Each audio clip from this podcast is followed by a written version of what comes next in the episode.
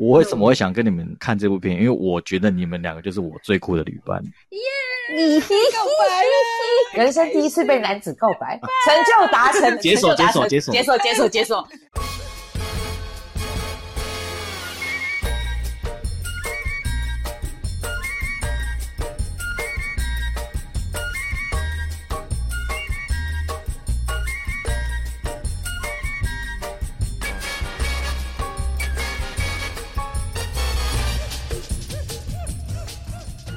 嗨，大家好，我是卡米蒂。嗨，我是 Cleo，我是雪碧，哎，欢迎来到卡米蒂电影俱乐部。耶！嗨，来看电影。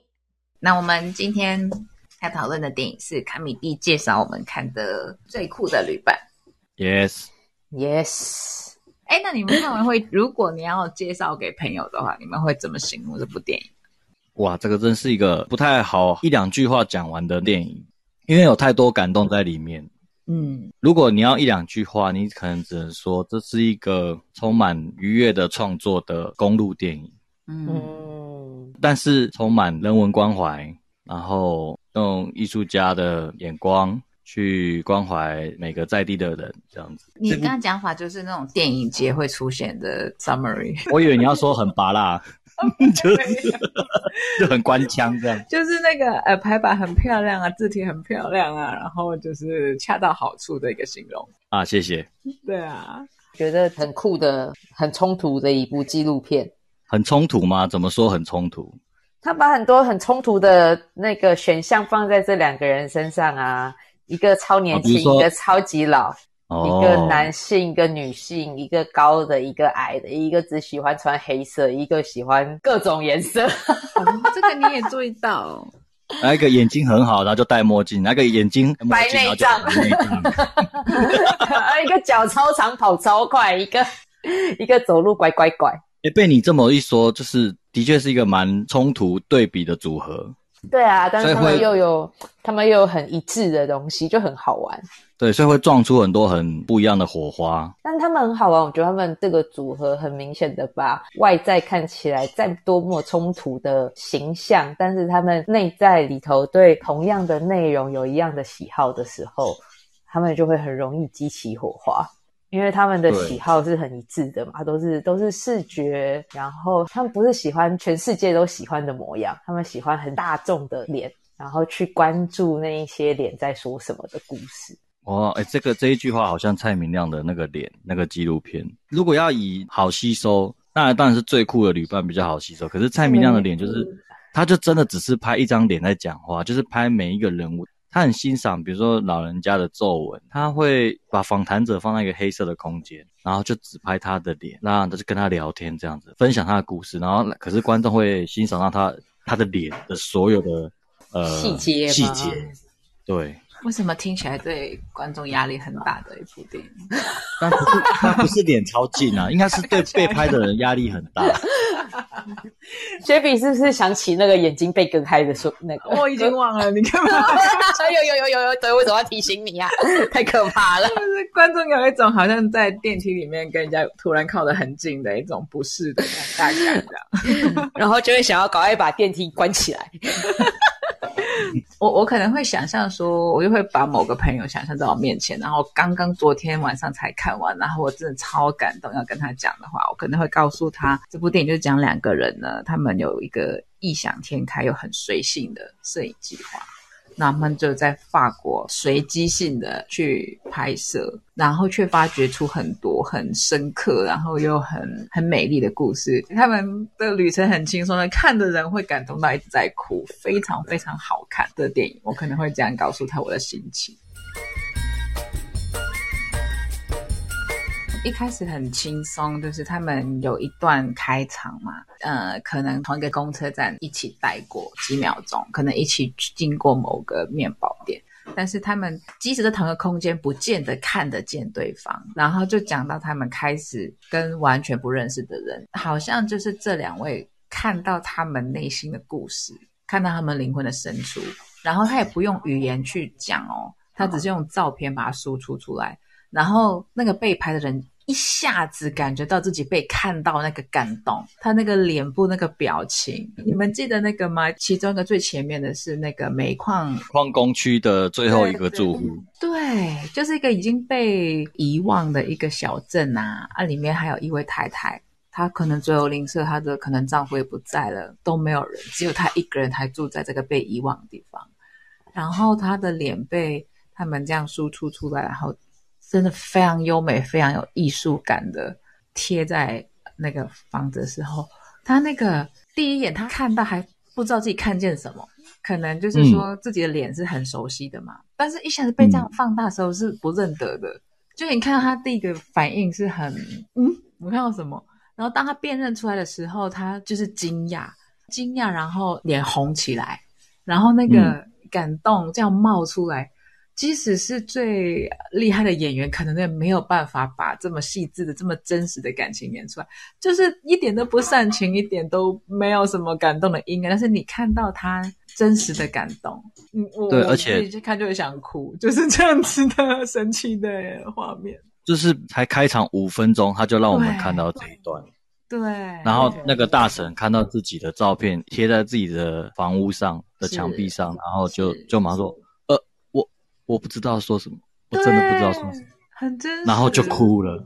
对，就是那个鼻酸，那个感动，就是瞬间，所有才五分钟，这是在开场电影才开场五分钟，就是已经快要征服观众了。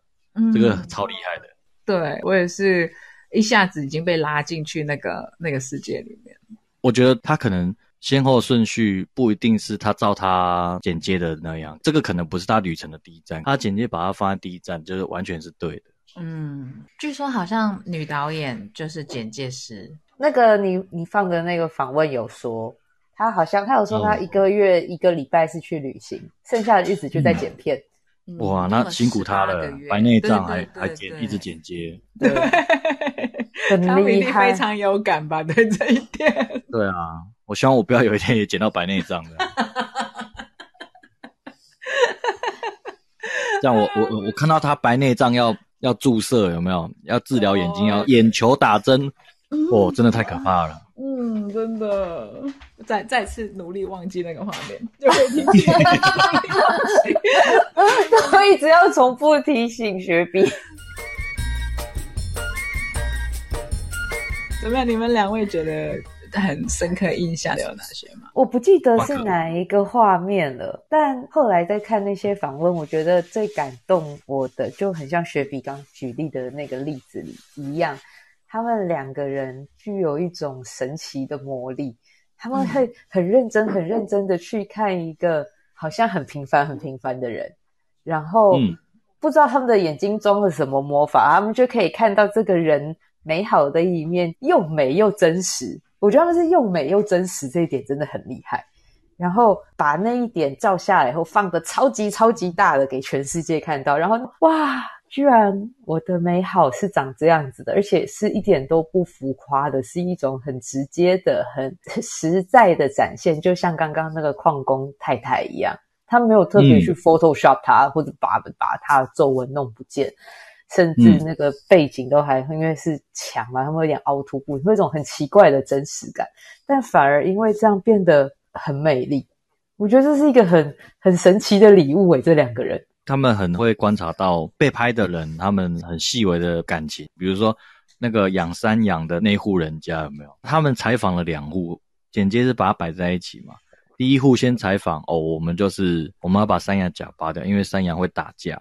然后这样会影响羊奶的产量，然后我们要进去那个机械式的那个榨乳工厂嘛，然后一切就是工业化流程，然后他马上又剪接到下一户，然后就变成说我们的羊都是脚都不拔的啊，我们榨乳都是手工挤羊奶，然后就瞬间就是嗯，诶，那为什么你会这么尊重山羊？为什么？因为我觉得动物就是各有各的美好啊，动物会打架，人也会打架，啊那为什么就不让它？自然而然就好呢，然后这个就瞬间打中安妮导演跟 JR 嘛，然后他们就帮他拍了一幅巨型的山羊嘛，因为他们发现他们的感情是在山羊，所以他反而不拍他们的肖像，就拍山羊这样子，就他们会因人而异的去改变他们的题材，而不是很自私化说哦，我们全部都拍人像，有时候拍下山羊，有时候拍拍眼睛啊，拍拍脚趾，拍拍什么的。我觉得这是他们很，他们一直要想说，我们这一趟路不要重复自己的创作，然后我们要观察到他们喜欢什么，跟我们想要做什么，就是一种很有机的创作方式。哎，我好像被卡米蒂启发了。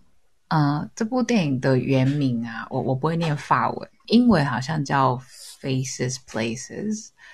他们出发的时候没有很多的计划计算，但是他们好像心里面有一个想法，就是说透过每一个脸庞讲故事。所以刚卡米蒂讲到说，嗯，这个养山羊的人，他心里面最关心就是羊嘛，要去 honor 他们的时候，他们就选择把他们看到羊这件事放大。羊也是我们需要看到的。如果我们把它们当成商品的话，把它收纳是最好的。当我们看到它是一个生命的话，那我们对它的感情跟跟相处就会完全不同。我有觉得，你这样讲完，我好像体会多一点点。对他另外一个简体中文的那个片名叫做《脸庞村庄》嘛。那如果照这个来讲，应该是全部都是肖像，都是拍人的肖像，然后贴在墙上，然后是一种有随机的创作。但是，哎，我就发现。有几幕不是啊？他们也会在水塔上贴鱼啊，然后养山羊的那户人家就贴山羊啊，嗯，然后甚至 J.R. 他看到他观察到安妮华达眼睛不好，好，那我就保留你的眼睛，我就把你眼睛无限放大。然后我觉得你矮矮的脚很可爱，那我就拍你的脚的特写。他们就是可以在颠覆他们自己的这个只拍肖像的这个创作。就他们觉得这边是合不同的东西，不同的嗯形态，还是肖像，有没有可能是这样？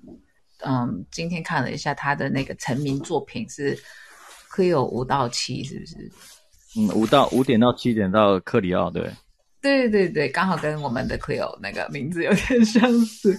然后那部片里面就讲那个，就在讲人一直活在被观看的压力里面。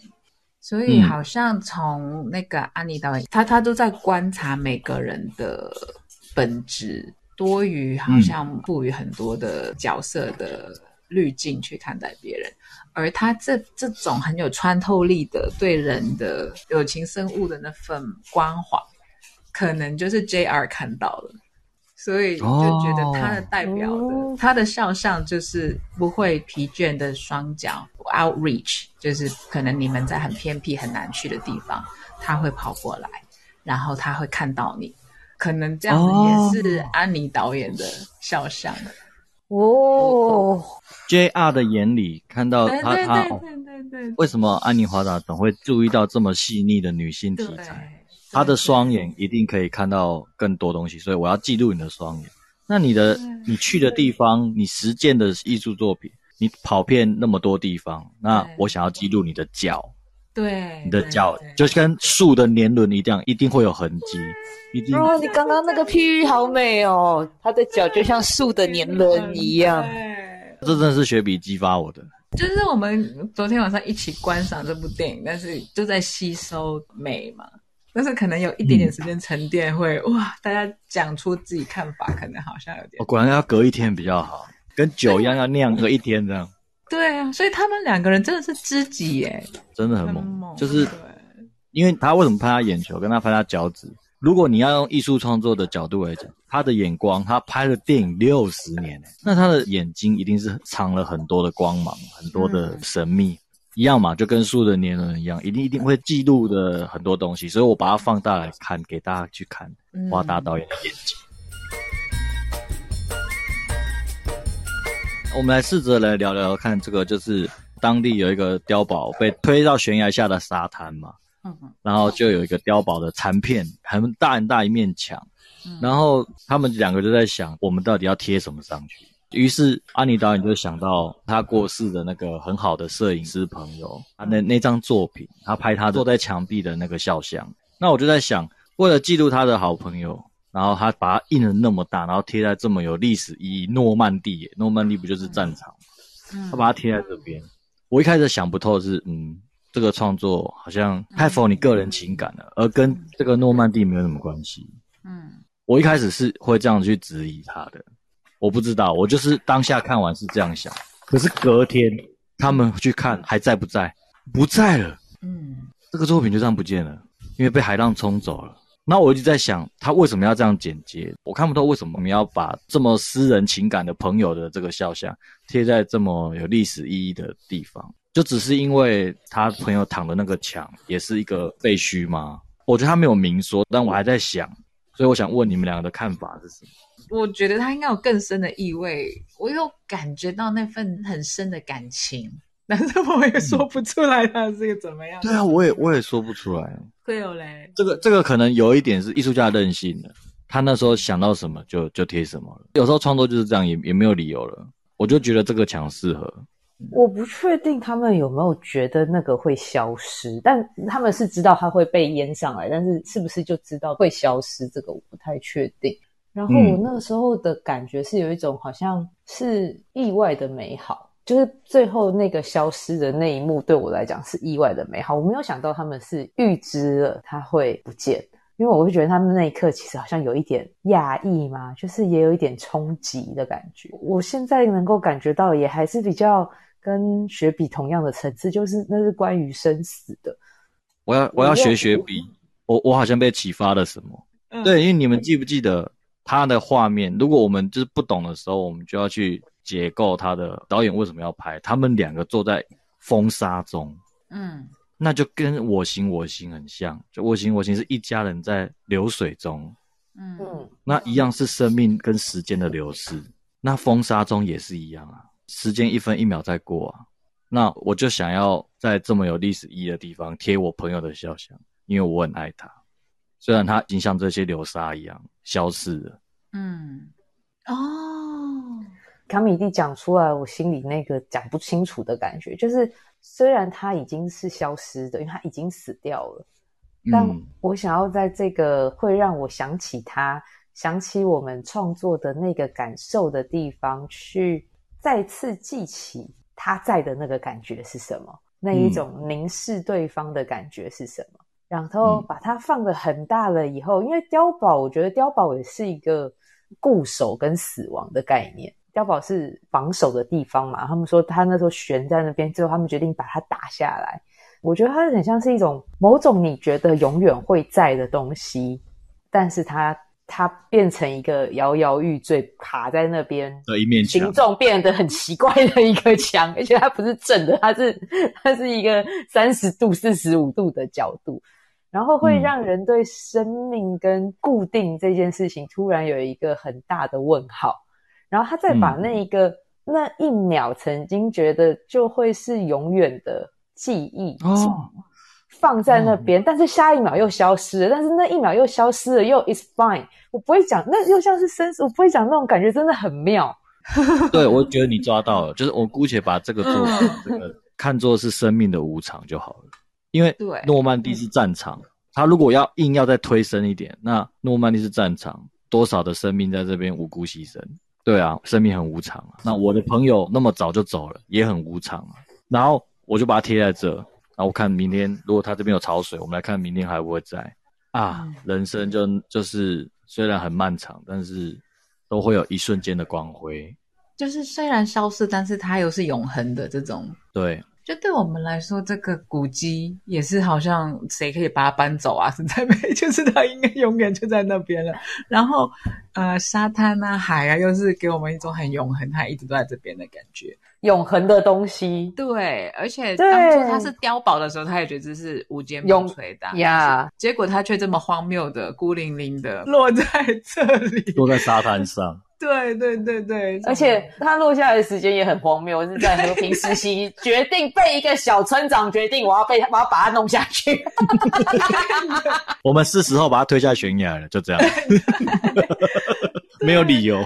对，即使他隔天就不见，那也没关系。他当时在我心里就是这么的大，对，就是这么的美。对对对，我觉得我们是一个接一个把它串起来了。对对，我想起来，我还有一个可以串。他那边有讲了一个小故事，就是是。当我们推下碉堡之后没多久哦，有一只小牛犊，然后不小心摔哦，也掉下来了，对对对对，掉下去还有把那个剪进来，又他又在强调这个无常，就它一层一层的堆，对，就像出生刚出生的小牛犊。嗯，对。对，就像那个小牛一样。对，因为因为如果解不出来的时候，就是要看他怎么剪接，然后看他讲了什么故事，他用了什么画面。因为创作者他要蕴含更多人生三观呐、然后他要赋予更多的艺术意义，或者是对生命的意义，他的看法要告诉你，他慢慢透露一点一点给你知道。哦，让我想起我一个印度的上师，他叫萨古鲁，他就说，如果你看到一朵玫瑰花，你会怎么样去欣赏它？你会把它切开吗？全部切切切切切切切碎吗？还是你会去闻它的味道啊，跟它在一起？嗯他就说，我们的那个呃心智，我们的 mind，其实嗯当我们跟任何东西就是相遇的时候，很容易去把它解构，这个是我们的心智的一个功能嘛。但是如果你、呃一切对事物都是用你的心智去跟它互动的话，就很容易把它越切越小，越切越小，越切越小，一直好像手术刀这样子，切完之后玫瑰花就不在了。嗯，所以有时候我们看电影的时候，为什么会开心？就是我完全就是沉醉在这个玫瑰花的芬芳里面。忍不住觉得，或许导演在当下的时候，他想放这些的时候，他也是一个感受。直到他后来回来看这些片段，是是是，那个体验每一个都串起来，他觉得啊，那我也要让在电影面前的人看到跟我一样的感觉。他不是设定好，觉得我要放我这个朋友就是什么什么什么，所以到这里，他真的也是一一连串的美好的过程，一些嗯体验这样放放放放在一起，哦然后他就全心去感受这一些过程。这就是我觉得这部电影最不好说的地方，就是你看似随意，看似冒险，你当下也是觉得哦会会感动，可是他用剪接一直赋予意义，一直赋予意义。像我们现在这样子跟大家讨论，然后才会好像会知道说哦，原来他在干嘛，他为什么要放这些画面，他为什么要讲这个故事，他可以不用啊。我想讲，他是剪的一部很好玩的纪录片，对，嗯。它也可以当只是当很好玩的一个老少公路游、斗嘴游。嗯。但是你真的细细的往下回，我又觉得哇，好多他生命的回溯跟很美的想法都在里头。嗯。真的，啊、那个安妮导演他选的啊，好像刚好都会选到一些被忽略的东西，或者我们嗯。看起来是很无趣的、很没有生命力的，什么工厂啦、深工业盐的啦，然后对货柜啦，他法国长棍，长棍、邮差啦，就是我们嗯生活里面的会构成的元素，但是我们平常不太会从他们这种 subject 影像去寻找美嘛。但是他不是寻找，他就是在身上看到美，看到被忽略。我觉得他这里有一份很大的。人文关怀跟爱心，对我我自己是非常觉得男女平等，没有说我们一定要强调女人的什么，因为女人比较弱势。我觉得真正的平等，反而是因为男性也很有力量，女性也很有力量。他的确让我感受到一个女性导演的独特之处，她的给我的感觉好像那个 ego 或者自我呈现会相对少很多。他可以把嗯 focus 都放在他观察的对象上面，不是说要做表演我自己，说你看我多厉害，你看我多特别，你看我怎么样。他的那份全然的凝视，让我觉得嗯很温暖，很好看。嗯，完全赞成。这个是女性导演才会有的那种视角，就是嗯，男性就不会。就就是雪比刚说，不是想要有男女刻板印象，对对但是这是一个很阴柔的特质，在女性导演上好像比较容易展现出来。这种真的，很注意在观看他人。男性的特质不一定是男性导演，常常是一个彰显我怎么看东西的特质，就是真的反过来。所以他的确就是这一份全然的关注，全然的去看到对方长什么样。嗯，那个是好美的哦，它同时又不会消失，因为它所有的颜色都超级五花八门的，嗯，它不会有一种诶，它消失不见了。哎，我想问你们哦，就说他们这个呃想法这么的美，有没有想过，如果他们的艺术能力没有那么好，他们输出的图然后贴上去超违和、超不好看的、超丑的、超尴尬的，那我们还会有这份感动吗？绝对会减低。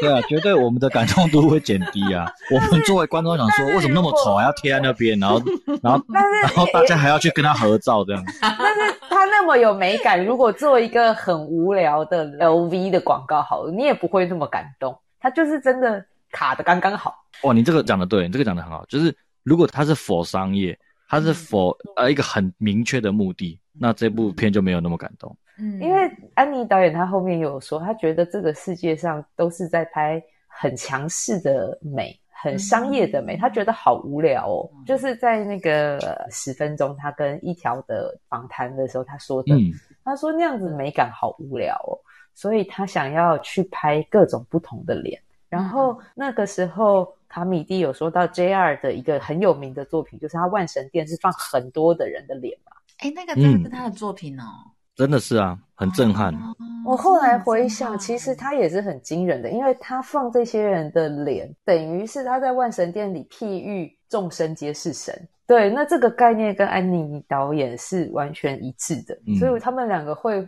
用他们的美感。当然，我觉得美感还是非常 重要的，就跟讲话好不好笑、有没有梗一样，美感才可以让这个概念变得这么平易近人。如果他们弄出来真的很丑，他们真的用最普通的这个素材，就很像是我们走到这个美国大使馆外面拍一个大头贴一样的概念，嗯结果弄出来怎么这么美？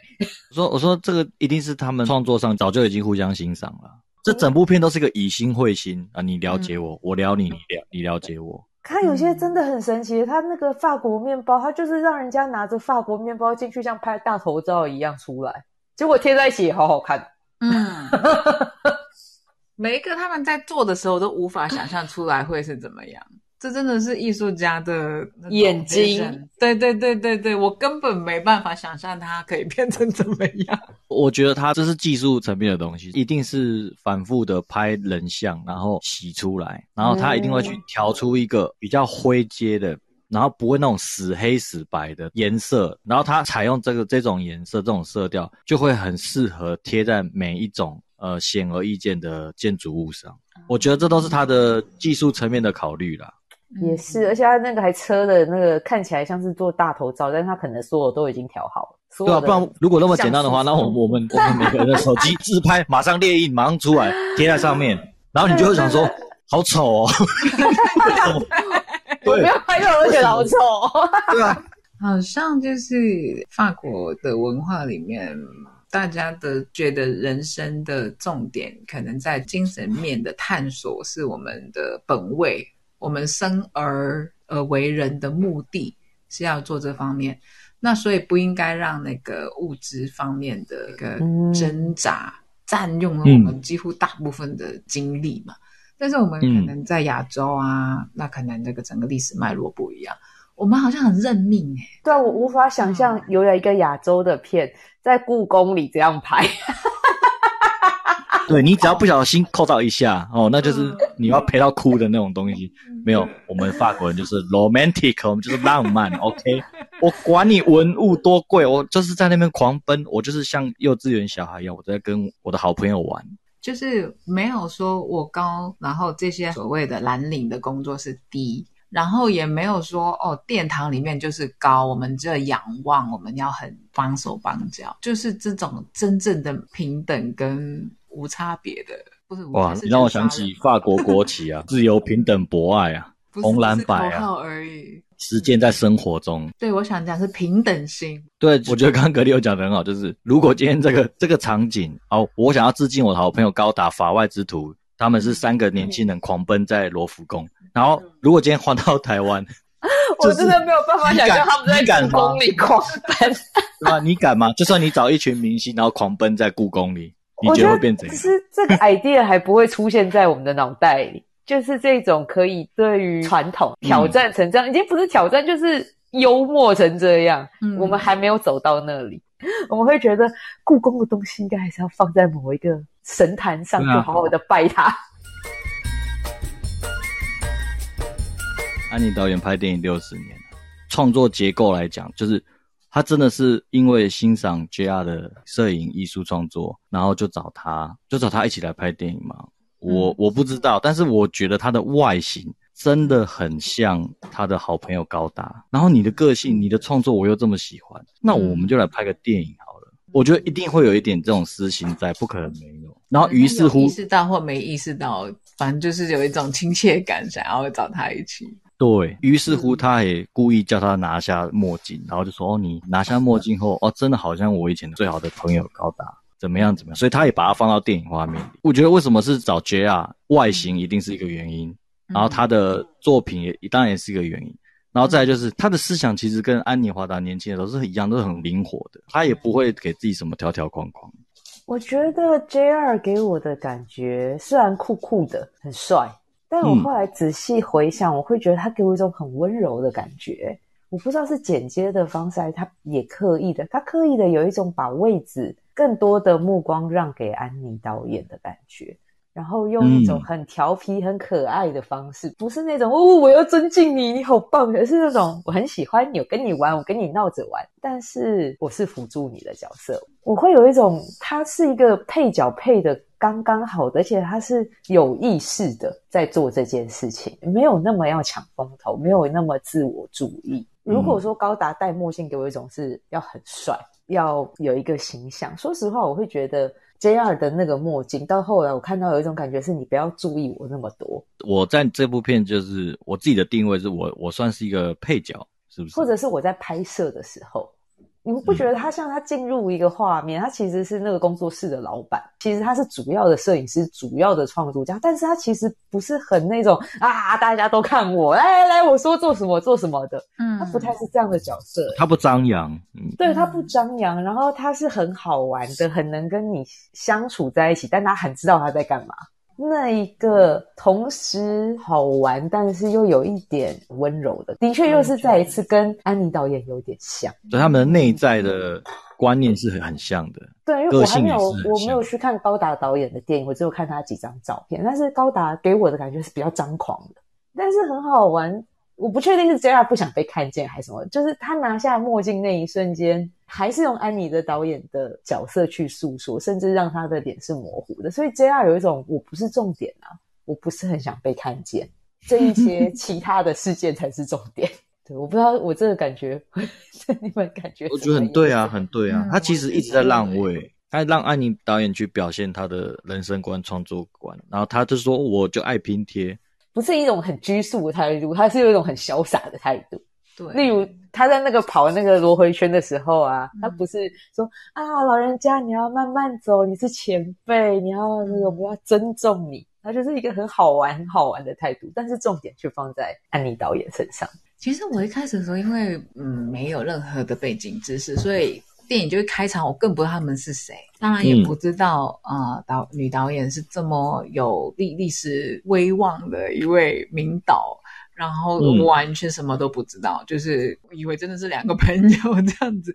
那其实从设定就是基础条件来说，那呃男生就是年轻，然后又高大，然后又好看的活力，然后车子也是他的，整个技术怎么放大怎么贴。基本上都是他在执行嘛，所以就像科友所说的，我觉得他可以夺走大家的注意是很容易的。但是而且他又年轻，对，有一份嗯很绅士、很绅士的。我觉得是骑士跟绅士合而为一的一对对，让人觉得哦，好好棒哦，又不刻意这样子，真的一点都不刻意，他不会有那种就卑躬屈膝这些，不，他就很自然，很好玩。对对，如果在摆在东方就不会是这样，就是哇，这是个九十岁的国宝级导演。哇！我一定要照顾他，照顾好他，不要让他跌倒。对对对，就完全的，对，就很儒家思想嘛。但是他的那一份年轻活力，也让安妮导演更年轻了。嗯，对，就好像提醒我呢，面对老人的时候，他八十八岁的老人，我好像除了担心他跌倒，以后我更应该去激发他那一份活力。他就突然年轻了起来，他的活力都出来了。事实上，那个时候安妮导演应该也是乳癌末期啊，因为他最后是乳癌去世的样子，所以代表她那时候其实身体状况应该比画面上不好很多。难道那个男生真的是他的知己？因为安妮导演就是从就是刚才讲的那部成名作就已经在讲如何看待女性嘛，他就把她看作一个才华洋溢的女导演。而不是看成一个很脆弱、走到生命尽头的老人家，他就用这一份的凝视去唤醒他本来的生命力。对对对对。我们如果看待每一个长辈，也都是看待他那个最美的灵魂的地方，不是八十八岁的那个部分，他们一定也会很快乐吧？真的，因为每个老人都是年轻人变的啊。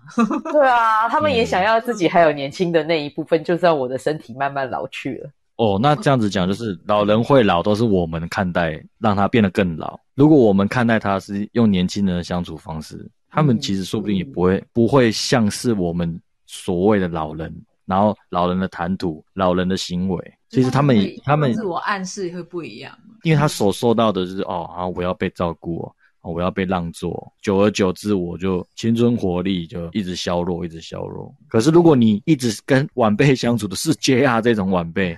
一定越活越年轻的。你 跑快一点呐！你跑快一点啦！快点有一段楼梯的，楼梯的很好笑。楼梯那个，对，就是那里。跑到那边就说：“好，我今天的运动就到这里了，运动量够了。”我不上去了，真的超有趣的。对啊，这样跑得那么快，这样跟他开玩笑，都觉得他年轻起来。如果这样是在旁边搀扶他，哎，你小心不要跌倒，好像就突然老了很多。嗯，他也会觉得自己好像无用，然后被强调这一份无用这样。所以这在告诉我们，有时候我们的体贴是在强化了我们内在觉得对方无用的部分，而不是我们有多信任他。哎，那那个卡米蒂，你对那个呃高达导演应该可能比我跟 Cleo 更认认识嘛？你觉得这部片从一开始有提到高达导演，到最后面也是跟他有关的结束，你怎么看待啊？我怎么看待哦？就像我刚刚说的，他会跟 JR 合作，我觉得是有一点私心在，有一点让唤醒观众，就是。我们其实都是法国新浪潮，法国人都知道的很有名的创作者。他呃一开始就是拿墨镜告诉大家，他很像高达，这个很刻意做的。然后后面又很刻意的去瑞士去旅行去找高达。你问我说我我怎么看高达吗？还是我怎么看他们去寻找高达？怎么看他去寻找高达？因为这部片本来当然主题不是要拍跟高达有关，他就是拍他看到每一个每个人的脸嘛。那前面选的都是一些被不太被注意到的人，就是他最关心的话题。那高达刚好又是一个非常吸引人注目的人，然后他在这个 Faces Places 这个主题的电影里面，把高达放在最前面的开头，然后放在最结尾。我觉得他有一份深意，但是我可能对他们的生平不了解，或是反正我就是没有抓到，所以我很想要多听听你们怎么看。如果这是最酷的旅伴，是为了这个桥段而故意要取叫最酷的旅伴的话，那他人生走到八十八岁，他现在最酷的旅伴就是 JR，而不是他年轻的最好的朋友高达。我会猜想，为什么我们中文片名要叫最酷的旅伴？因为就是取片名也是要要要想很久。因为他明明的霸文名叫做脸庞村庄嘛，那他为什么中文名要叫最酷的旅伴？因为最酷的旅伴对安妮导演现在而言，最酷旅伴已经是 JR 了，他只是审视高达，所以故意去找高达。那然后高达给他吃闭门羹，所以高达已经不是他人生中最酷的旅伴了。我觉得如果要讲这一层的深意的话，应该会是我猜想，我不知道是不是这样。那不然他们干嘛坐那么远的车，坐那么远的飞机去瑞士呢？对，就只是是计划外，他没想到他会不开门啊！他那个失望跟受伤的表情是非常非常真，非常真实的，对，而且很生气，就是他拿那个他的先生跟他的那句，他是有一瞬间真的是生气了，嗯，第一次看到倪导演生气的脸。对啊，他说你真是大混蛋，虽然我很爱你，但是你还是你真的是大混蛋。但是我觉得这反而加强了最酷的旅伴这几个字。那你至于你问我说高达本人的作品好不好？那当然超好。他的作品就是就像呃，在香港你会你讲王家卫，就哦，我看过《春光乍泄》，我看过《花样年华》，我看过《阿飞正传》。那高达的电影在法国人眼里就是哦，我看过《断了气》，我看过《女人就是女人》，我看过，就是对所有的法国人而言，就是这个是很显而易见的太红的电影。高达电影就差不多是那种等级的，所以他等于是去拜访他的大师朋友，年轻的时候是好朋友。那吃了闭门羹，这个也是纪录片精彩的地方嘛，就是公路电影也都会这样，就是你不知道会发生什么，他根本不知道会发生吃闭门羹的事件。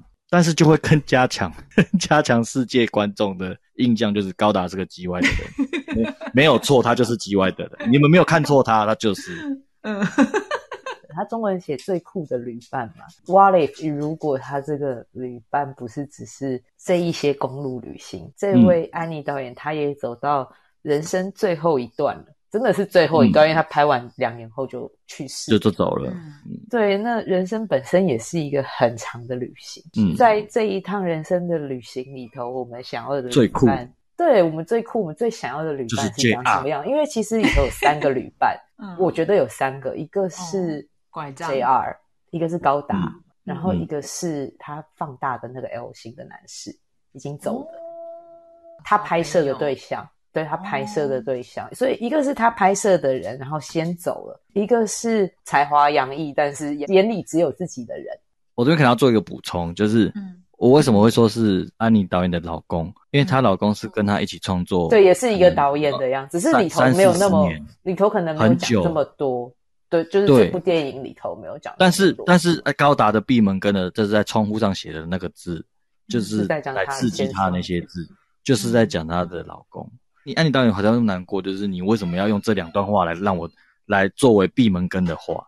那你明明就知道我老公去世了，你还要故意写这些？嗯，对，所以高达在这个时候就会象征了一种，虽然才华洋溢，但是他对于朋友或者是对于另一半，他是很生硬的。